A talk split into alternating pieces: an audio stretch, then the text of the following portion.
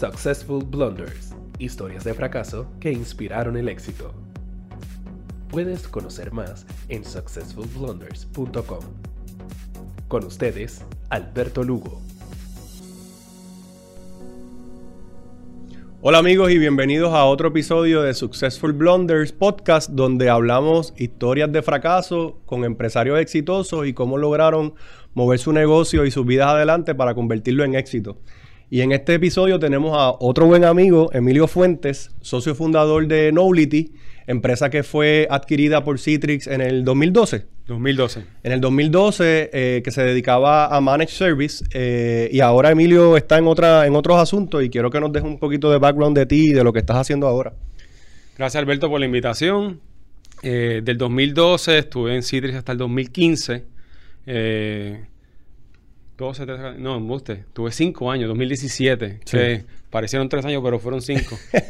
Eh, y en el 2017, pues, luego de Huracán, eh, decidí tirarme de nuevo al ruedo. Eh, hice un poquito de consultoría independiente. Eh, fundamos un, un grupo de angel investors en Puerto Rico que se llama Aurora Angel Network. Excelente. ¿Ya tienen hace- varias, tienen algo en la cartera ya? Hemos hecho dos inversiones. Excelente. Un grupo son 30 y pico. Cordialmente invitado, te envío la forma para que vaya a la próxima reunión. Excelente. Eh, y entonces desde marzo me encuentro en una compañía pequeña, se llama Axelita. Nos dedicamos a medir experiencia de clientes a través de sensores y información que obtenemos de los sensores de, de- de forma volumétrica. Sí, me explicaste fuera del aire, está bien interesante lo que están tratando de lograr y, y el avance que tienen con la compañía, así que les deseo mucho éxito. Tenemos dos patentes y vamos para una tercera, así que no muchas compañías en Puerto Rico tienen eso. Eso, es- eso es bueno decirlo también. Eh, Pero no vamos a hablar de éxito en este podcast, este éxito vamos a hablar de fracaso y cómo te moviste adelante para convertirlo en éxito o, o- o qué lecciones aprendiste. Así que vamos a lo que vinimos y cuéntame, eh, háblame de, de- de algo que haya pasado en tu carrera profesional que, que fue devastador y cómo te moviste adelante. Pues mira, Knowledge como formato de, de- de overview empezamos en el 2002 eh, y estuvimos creciendo, mayormente éramos integradores, in- instaladores de tecnología, revendedores de, otros de otros productos. Managed Service también. Eh, en ese momento, en ese principio, ¿no? Y por eso fue que salió un poquito de Managed Services por el blunder que vamos a estar hablando. Ok. Eh, en el 2000 más o menos 6 o 7 empezamos un concepto de Managed Services que era básicamente dar servicios de tecnología, pero en vez de por hora, eh, por un flat fee. Una iguala como- mensual. Como una iguala. Y quizás ho- hoy todo el mundo hace eso, pero Es en bien el- común. En el 2006-2007, pues no mucha gente lo hacía. Era un- una parte bien pequeña de nuestro negocio hasta que llegó octubre 2000 de 2008. Octubre de 2008. En octubre de 2008 todavía nuestro negocio era, era bastante el tema de reventa de productos y de consultoría por hora y estábamos más o menos contentos con eso. Y estabas creciendo, estabas contratando Estábamos creciendo, todo estaba más o menos bien. 2008, octubre, da la crisis financiera en Estados Unidos y básicamente de un día para otro nosotros teníamos 10 consultores sentados en el banco. O sea que eh, tú tenías, eh, ya tú tenías la- las igualas mensuales eh, Teníamos, en ese pero momento. era Poquito. todavía bien pequeño de parte de nuestro negocio, un por ciento bien pequeño. Vendías por hora, entonces tenías un montón de clientes donde tenían necesidades y de momento eh, eh, empiezan a cortar, todo el mundo empezó a cortar. Sí, y una de, la- una de las cosas que nosotros no nos, no nos percatamos en ese momento es que nosotros tenemos un- una alta concentración en, en bien pocos clientes. Entonces, muchos de ellos en Estados Unidos, en el Northeast de Estados Unidos, eh, a través, y éramos subcontratados por Citrix para, para esos proyectos. Y cuando la crisis financiera da... Y Eso es importante decirlo, que no eran clientes necesariamente en Puerto Rico, que es nuestra eh, área geográfica. Estabas vendiendo a Estados Unidos. Sí, nosotros estábamos vendiendo a Estados Unidos y una parte importante de nuestro negocio era la exportación de servicios. Eh, y estábamos gozando también de- del beneficio de la ley en aquel, en aquel momento, la ley 73. sí. Y nosotros la, la utilizábamos como punta de lanza para seguir creciendo. Así Claro. que reinvertíamos en la compañía, crecíamos en el mercado de Caribe inglés y Estados Unidos. Eh, pero nuevamente en el 2008, pues todo esto cambió básicamente de una semana para otra. Sí. Donde nosotros teníamos pues 10 consultores facturando, chévere, tremendo rates, porque no era lo mismo rate de Puerto Rico. Claro. En Estados Unidos, se cayó el mercado, cerraron la financiera, era un segmento bien importante para nosotros y de momento teníamos 10 personas en el banco en Puerto Rico mirándose las caras y Con consumiendo, salarios, y consumiendo este nómina. Ok. Eh, en ese momento, pues, de verdad que se nos iba a caer el mundo. Eso es un golpe bien duro porque eh, ahí es que uno, uno trata de, de ver cómo puede reinventarse, pero en el momento tú no te lo esperas. Que, ¿cómo, ¿Qué vas a hacer? Pues tienes que empezar a lay off, a sacar gente del, del equipo o buscar otra alternativa. ¿Qué hiciste? Pues de todo un poco. Eh, fíjate, nosotros desde el principio que empezamos la compañía éramos tres socios principales, nunca, nunca fallamos una nómina y nunca votamos a alguien por problemas financieros. Eran, Excelente. eran otros problemas. Eh, y nosotros pues estábamos comprometidos, tenemos un equipo, una familia que habíamos creado ya. Así que e- esa iba a ser como nuestra última opción si teníamos que llegar a ella. Preferíamos no cobrar antes de, antes de votar a alguien. Además que conseguir buen talento, ustedes tenían un buen equipo de trabajo, conseguir buen talento es bien difícil eh, en Puerto Rico y Estados Unidos, yo creo que en todas partes del mundo en el área de tecnología. Y, y ustedes tenían una cultura de trabajo bien buena. eh, me imagino que era lo, lo menos que querías era soltar a alguien del equipo para tener que luego buscarlo si, si sí, volvías sí, al- no, eh, no, no era, no era una opción inmediata, eh, quizás es la opción fácil, ¿verdad? Siempre vota gente y, y cuadras cajas, pero nosotros pues buscamos otras avenidas y literalmente nos sentamos a tirar cosas en la pared, a ver qué, qué, qué idea pegaba. Y lo primero que hicimos eh, fue llamar a todos nuestros vendors, ¿verdad? Toda la gente con quien nosotros hacíamos negocios. los suplidores. Nosotros, todos esos suplidores, para nosotros eran súper importantes. Nosotros siempre fuimos, fuimos buenos clientes, pagábamos a tiempo. Eh, nosotros, pues, teníamos un negocio de un volumen bastante amplio. O sea, en aquel momento nosotros estábamos vendiendo quizá 8 millones de dólares. Así que de eso, pues, mucho era reventa de equipo. Así que había mucho dinero en la calle. Claro. Y llamamos a nuestros vendors y les dijimos, mira, nuestro, nuestros términos contigo son 30 días, nunca Sí. te hemos fallado, yo necesito 90. Wow.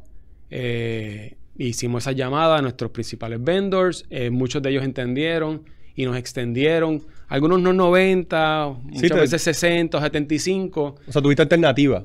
pero no tienen alternativas y, y obviamente cuando uno tiene esos compromisos económicos y puedes dilatarlo un poco, ganas tiempo. Claro. Porque pues la crisis financiera que ocurrió en el 2008, nadie sabía cuánto iba a durar. Quizás era un tema de mercado que hubo un crash y, y en un mes se, se recuperaba. Así que nadie sabía. Se compara mucho con el huracán, que también eh, nosotros pasamos por, por- yo creo que todo el mundo en Puerto Rico por malos momentos y no se sabía cuándo se iba a recuperar la isla, que todavía está en recuperación, pero en ese momento que no había llegado la electricidad y todo eso, tú no sabes cuánto tiempo Sí, va, sí, sí. va a correr el, el- el- el desastre. Así que eso, eso fue lo primero que hicimos. Llamamos a nuestros vendors y ahí ganamos un montón de tiempo. Y la- ¿verdad? una de las cosas que, que aprendimos en ese proceso es lo importante que es uno tener buenos vendors y, que, y, y escoger vendors que uno sepa, o sea, o suplidores que sepas que en algún momento tú puedes contar con ellos. Y también tener buena reputación, porque si tú eres un, un cliente que paga siempre a 90, ¿qué vas a hacer? No vas a llamar a nadie a pedirle ayuda, tú sabes. No, no, eh, no puedes llamarlo a pedirle 120. este, así que eh, eso, eso fue una, una estrategia inmediata que hicimos. Eran llamadas fáciles eh, a nuestros vendors más grandes y, y ahí ganamos tiempo. Y por ende, o sea, cuando tenía que hacer el pago, pues ponía a pagar nómina en vez de pagarle al suplidor y ganaba un poquito de tiempo. Lo otro que hicimos fue, eh, nosotros nos habíamos dado cuenta que, que habíamos no descuidado el mercado local, pero simplemente como estábamos tan cómodos con el mercado internacional, pues no, no habíamos hecho nuestro trabajo de, de seguir eh, comiéndonos la calle como lo hacíamos antes. Ya. O sea, teníamos un negocio donde facturábamos casi el doble de lo que facturamos en Puerto Rico, nos iba súper bien. Sí, ¿para qué? Pues caímos un poquito de, de, de complacency, tú sabes, y, y eso pues definitivamente nos afectó. Así que lo otro que hicimos fue, miramos estos 10 consultores como 10 vendedores wow. y los sentamos en una mesa y le dijimos, mira, esta es nuestra lista de clientes, este es el reporte de Caribbean Business de los top 400 companies. Empieza a llamar. Empieza a llamar.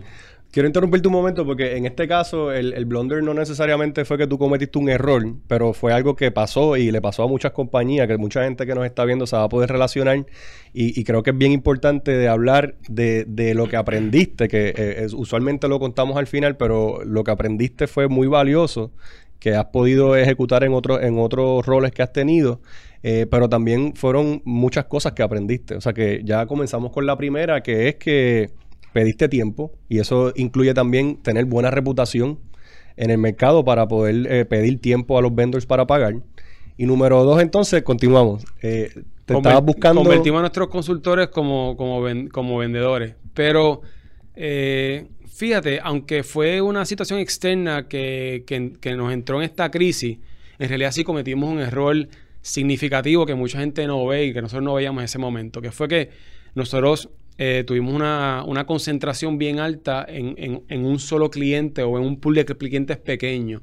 Vale. Y, y Sí, no necesaria, y fue un error no táctico, sino estratégico. Claro. Y para mí es uno de los peores errores que yo he cometido en mi vida, que fue depender tanto de esta entidad que nos contrataba a diestra y siniestra todo el tiempo porque tenemos los mejores recursos y no vimos venir o no corrimos el escenario de qué pasa si esta gente... Sí, en ese momento está on top of the line. Entonces, muchas veces, por eso es que eh, hicimos este podcast, porque uno aprende de los errores mayormente cuando tú estás en esa cresta y estás facturando y estás pasándola bien y estás bien, pues no te das cuenta. Sí, no, no, no te das cuenta, son errores sutiles, pero son errores de estrategia, o sea, no son errores tácticos. Y los errores de estrategia, típicamente cuando, cuando Explotan. surgen y explotan, son devastadores. Claro. El otro error que nosotros cometimos fue que nosotros habíamos visto una oportunidad en Managed Services como negocio en Puerto Rico y estábamos reacios a atacar invertir en esa línea de negocio y seguíamos cómodos vendiendo licencias e implementando la tecnología de virtualización, que Sí. no mucha gente lo hacía tan bien como nosotros en Puerto Rico, pero no, no eran buenos márgenes. Y, nos- y yo recuerdo que nuestro CFO nos decía, mira, este negocio, qué bueno que está funcionando. Exacto. Eh, pero, ¿qué pasa si ya nos movemos de virtualización a este tema de la nube que está saliendo el 2008 que, que quizás nos reemplace? claro. O mira, ¿qué, qué pasa si se comoditiza esto que estamos haciendo? ¿Qué ¿Qué, ocurrió? qué ocurrió?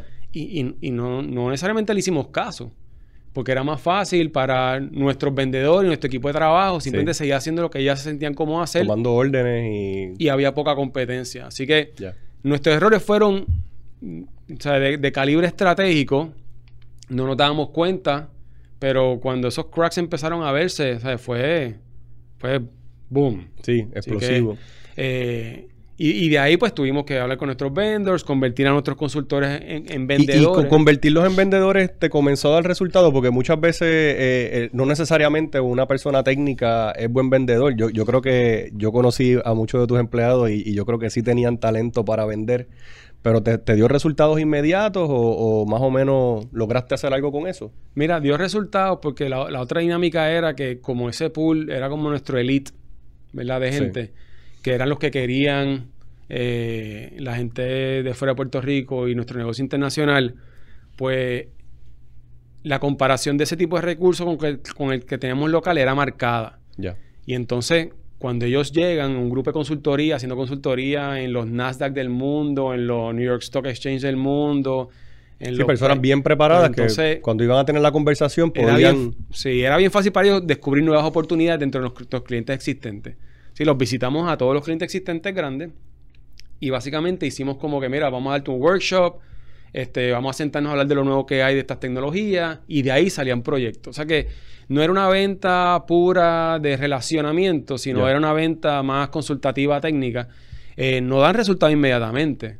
De acuerdo. Eh, pero por lo menos Entraban nuevamente. Aquí y allá salía, nosotros le llamamos un infrastructure assessment a un proyectito de 3, 5 días Que te abría puertas para otras que cosas. abría puerta para otras cosas y pues, ¿y qué precio? El que, el que quiera pagar el cliente en este momento. para Eh, tenerlo sentado, mejor lo, lo, Claro. lo- lo pones en el cliente. Así que ahí tu- tuvimos que, que trabajarlo nuevamente, no dio resultados rápidos. Eh, pero definitivamente ayudó a que la bola se moviera y que también ellos no estuviesen sentados en la, en la En el banco. en el banco pensando, "Ea, ¿y ahora qué hago? ¿Hasta cuándo? Busco trabajo, no busco trabajo, me voy, no me voy. Sí, porque esa incertidumbre que tú tenías, o se, la- se le pasa a ellos también. Si está en el banco, pues llega un momento que entonces empiezan a cuestionarse si la compañía va a poder subsistir. Claro. Eh, y esto ocurrió en, en octubre de 2008 y no fue hasta abril 2009 que empezamos a ver un poquito de, Wow. de levante. Entonces sí, este, fueron muchas noches de no dormir, de preocupación, de mal rato, de uno decir, mano, ¿por qué no le hice caso al CFO que Sí, me dijo que, que if. fuera modificando? Eh, y ahí fue en realidad donde nació nuestro, nues- nuestra expertise en Managed Services. Cuando nos dimos cuenta, eh, mira, teníamos este, e- este cliente que nosotros representamos su línea, ¿verdad? Que era Citrix. Sí. Citrix también era nuestro principal cliente porque nos subcontrataba personal para sus proyectos. Pero cuando esto pasó, obtuvimos muy poca ayuda, ¿verdad? De, de- de ese, de, de ese ente. Sí, que tuviste que reinventarte y comenzar a, obviamente, a buscar información. Y ya tú tenías conocimientos, pero eh, faltaban cosas por hacer. Y ahí nos dimos cuenta que, que no, que no podíamos depender de una entidad que nosotros no controlábamos, ¿verdad? Porque la entidad va a tomar la decisión que tome. Claro. Y la decisión que ellos tomaron fue buena. Sienta a todo el mundo en el banco porque se cayeron todos nuestros proyectos y todo el mundo es bracing for impact. Exacto. eh, que, que fue lo que pasó. Así que por, por nuestro lado, pues empezamos a decir, mira, olvídate de nuestros vendors, del punto de vista tecnológico, de esas relaciones que tenemos con el Microsoft de la vida, con el CD de la vida, con el IBM de la vida. We need to take care of, of ourselves. Exactamente. Eh, y ahí entonces empezamos tengo con que este tema de no quebrar la compañía. Tengo que seguir adelante Sí. y hacer que esto funcione para todo. Y ¿Cuánta ahí gente tenías en ese momento en la empresa? ¿Te acuerdas? Nosotros teníamos eh, probablemente alrededor de 22 personas. Ok. alrededor de 22 personas en 2008. Eh, y ahí pues empezamos a, a crear este o a fortalecer este negocio de Managed Services. La práctica. la práctica. Y, y ¿verdad? ese fue el comienzo de, de- de nuestro, de nuestro domination, ese periodo de Managed Services. Y, y yo creo que eh, hasta, hasta qué punto tú estuviste, 2008, cuando comenzó esa línea de negocio, hasta que, hasta que eh, vendieron la compañía, ¿cuántos años fueron? Pues 2009 empezó el, el enfoque en Managed Services y 2012 vendimos la compañía. Y yo creo que, que eso demuestra eh, cuán bueno, cuán bueno fue ese- esa parte del negocio, porque de, de estar eh, con un cantazo grande de la crisis financiera en el 2008, lo conviertes en managed service, o por lo menos comienzas a hacer este servicio en el 2009, y en cuatro años más o menos, nueve, diez, once, doce, tres años, este, lograste llegar al punto de poder vender la compañía, que es el, el- yo diría que uno de los éxitos más grandes para cualquier empresario, que, que es lograr que se venda eh, la empresa. Así que te felicito por eso. Eh, y, y- y cómo fue ese crecimiento una vez comenzaste a hacer Managed Service? Porque sé que estuviste en otros países también. ¿Cómo fue ese, ese periodo de tiempo de esos tres años? Pues mira, fueron intensos porque, por, por, ¿verdad? por casualidad también, porque a veces uno tiene que tener suerte, nos dimos cuenta que los mercados que estamos atacando, que era el Caribe inglés, Aruba, Bonaire, Curazao, Barbados, Trinidad, eh, están, están bien mal atendidos. Eh, también habían más conexiones directas, o sea que era fácil para nosotros llegar a esos mercados, después se convirtió un poquito más difícil. Claro. Conexiones Eh, directas, estamos hablando de vuelos de, de avión, vuelos. que también lo hemos hablado en, otro, en otros episodios, donde es difícil llegar a alguno de estos lugares porque tienes que hacer más de un brinco. Claro. Y en ese momento en el tiempo habían vuelos directos desde Puerto Rico hasta muchas de estas islas, correcto. Sí, lo había no- nos hacía fácil llegar a esos lugares. Eh, además de que también el mercado de Puerto Rico estaba, estaba bien listo para, para cambiar de un modelo de, dólares por hora a un modelo que, que alineaba al cliente y al proveedor.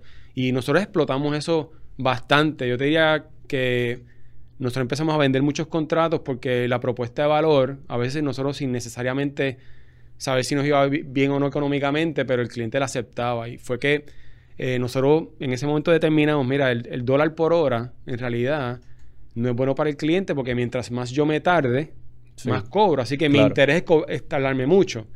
El cliente quiere que yo le resuelva rápido. Rápido. Entonces, ¿qué tal si casamos estos dos conceptos y tú una mensualidad fija y si yo me tardo una hora o me tardo mil, pues it's on me. Claro. Porque- Y eso, y yo creo que eso es bien atractivo para muchos clientes. Bueno, lo fue en, en ese momento para la parte de infraestructura. ¿verdad? Lo fue y la- el proceso de venta se aceleró porque a, a cierto punto yo, no, íbamos a un cliente y yo decía, mira, ¿cuánto tú has gastado en tecnología los últimos 24 meses? Réstale 25% y ese es tu precio.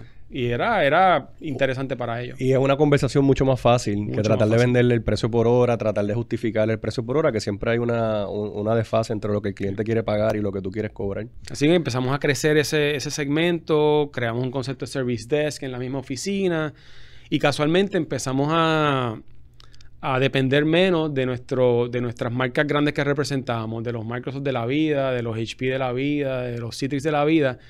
Y hasta cierto punto, como que mientras, mientras menos caso le hacíamos, más caso nos hacían a nosotros. Claro. Eh, y, y, era una, una, relación bien curiosa porque yo, yo no entendía, mira, cuando nosotros nos desvivíamos por vender tu producto, tú me tratabas mal. Claro. Pero ahora que tu producto no me interesa, bueno, pero me tratas bien. Pero tenías algo que a ellos les interesaba mucho, que era la clientela. Exactamente. Exactamente, era lo que ellos querían obtener de ti. Eh, vamos a, pon mi producto o coloca mi producto con ese cliente que ya tú tienes. Antes tú eras como más reactivo, tú le, tú le hacías servicio y le vendías producto y muchas veces me imagino que llegaban leads a través de ellos. Sí, llegaban. Nosotros hacemos mucho el trabajo porque quizá en otros mercados, en, la, en Puerto Rico, pues no tenían la infraestructura. Eh, algunas de estas compañías y a veces los leads ya tenían nombres y apellidos. Eso pasa también aquí en Puerto Rico. Pero pero casualmente, y quien nos compra es Citrix, ¿verdad? Que, fue nuestro vendor más grande, nuestro cliente más grande a través de toda la historia. Eh, pero en el momento que nos adquieren, nosotros no estábamos interesados en Citrix como marca para seguir revendiendo sus productos porque, porque estábamos concentrándonos en Managed Services. Wow. Pero sí teníamos una expertise en esa tecnología. Eh, y, y, más que nada eso ocurre por un alineamiento de otros factores que no tenían que ver en realidad con nosotros como, como empresa. Ya. O sea, estas compañías a veces deciden hacer algo y después dicen cómo hacerlo. Claro. Y en el cómo, pues, salió nuestro nombre de alguna manera. O sea, que no fue tampoco algo, algo específico. Y entonces, eh, una pregunta, eh, ¿lograste pagarle a los vendors? Sí, le, logramos pagar. Eh, nos ayudaron un montón. la otra parte de, de, esa, de ese concepto, ¿verdad? Fue que nosotros para el 2008 habíamos tenido issues en, crear crédito con la banca. Sí. Eh, eso siempre ha sido un reto para muchos empresarios en Puerto Rico. Totalmente. Y, lo que hicimos y gozábamos de tener un, buen CFO fue que ese, ese dinero, que era bastante que le digamos a nuestros vendors, poco se iba en la, en la nómina, ¿verdad? Un, pedazo. Sí. Pero con ese mismo dinero fuimos al banco y abrimos una línea de crédito con nuestro cash como colateral. Wow. Eh, y abrimos unos CDs y hicimos unos movimientos financieros que nos ayudaron también al momento de pagar, pues poder continuar. Quiero hablarles un poquito porque muchas veces los empresarios eh, no piensan en este tipo de modelos porque están eh, tan ocupados en el, en el día a día de la operación del negocio que a veces tienen tantas oportunidades y nos ha pasado a nosotros también y con el tiempo hemos aprendido mucho de finanzas, donde no saben todas estas alternativas que tienen de financiamiento y cómo pueden apalancarse del mismo cash que tienen para poder echar para adelante. Eh, así que fue también una buena estrategia que utilizaron para poder pagar a los vendors, para poder sacar cash donde no había. Yo creo que en eso Guayacán nos ayudó un poquito a entender Sí, sí. sí y, la, y, la, llamada al banco ocurrió también. El banco nos dijo, mira, en verdad no te puedo ayudar. y yo, wow, ok, pues, ¿y, qué tal si? O sea, uso mi propio, mi propio cash, ¿verdad? Para, para crearle una línea de crédito. Eh, y nos daban opciones en aquel momento, pero éramos tres socios, teníamos que poner nuestras casas como colateral. Y yo decía, mira, que no siempre si yo quiero tanto chavo, tú tienes tres veces eso en lo que yo te estoy pidiendo en el, valor de las casas de la gente, así que no, no hace sentido. Eh, está sobrecolaterizado. Sí, usualmente es solidario, que tienes que poner todo sobre la mesa para poder coger el dinero. Pero nada, eso fue otra de las maneras y, cuando preguntaste que si le pudimos pagar a los vendors, pues la contestación es sí, pero sí porque, porque también usamos unos mecanismos financieros que, que yo no era ducho ni soy ducho necesariamente en ese, en ese tema pero contábamos con, una herramienta interna en nuestra oficina, que era un buen financiero, que entendía cómo hacer estas cosas y hablaba más o menos el lingo. El idioma. Eh, que, teníamos que hablar y, tenía quizá un poder de convencimiento mejor que el mío para, para ese para ese tema. Emilio, vamos a ir resumiendo porque estamos llegando al final del podcast. Eh, se nos quedó un blunder que yo creo que tenemos que volverte a invitar al segundo season en otro episodio porque me interesaría también que habláramos de eso. Pero vamos a ir resumiendo las cosas que aprendimos para que nuestros eh, televidentes o los que están escuchando el podcast eh, se puedan, puedan aprender de errores ajenos. Así que, número uno, Número, número uno, llamar a tus vendors y tener buena relación con ellos para poder apalancarte de ellos cuando tú lo necesites a ellos. ¿verdad? Y tener buena reputación para que te ayuden en ese momento. Claro. Número dos. Número dos, eh, cuando tienes recursos disponibles, en el caso de nosotros que era servicio, ser creativo en cómo inviertes el tiempo de esas personas. eh, no sentarte a lamentarte de lo que está pasando, pero buscar la manera de, activarlos y tirarlos a la calle a buscar, a buscar el negocio. oportunidades. Claro que sí. Número tres, Número tres, eh, velar por cómo se concentra tu negocio y en cuántos clientes está.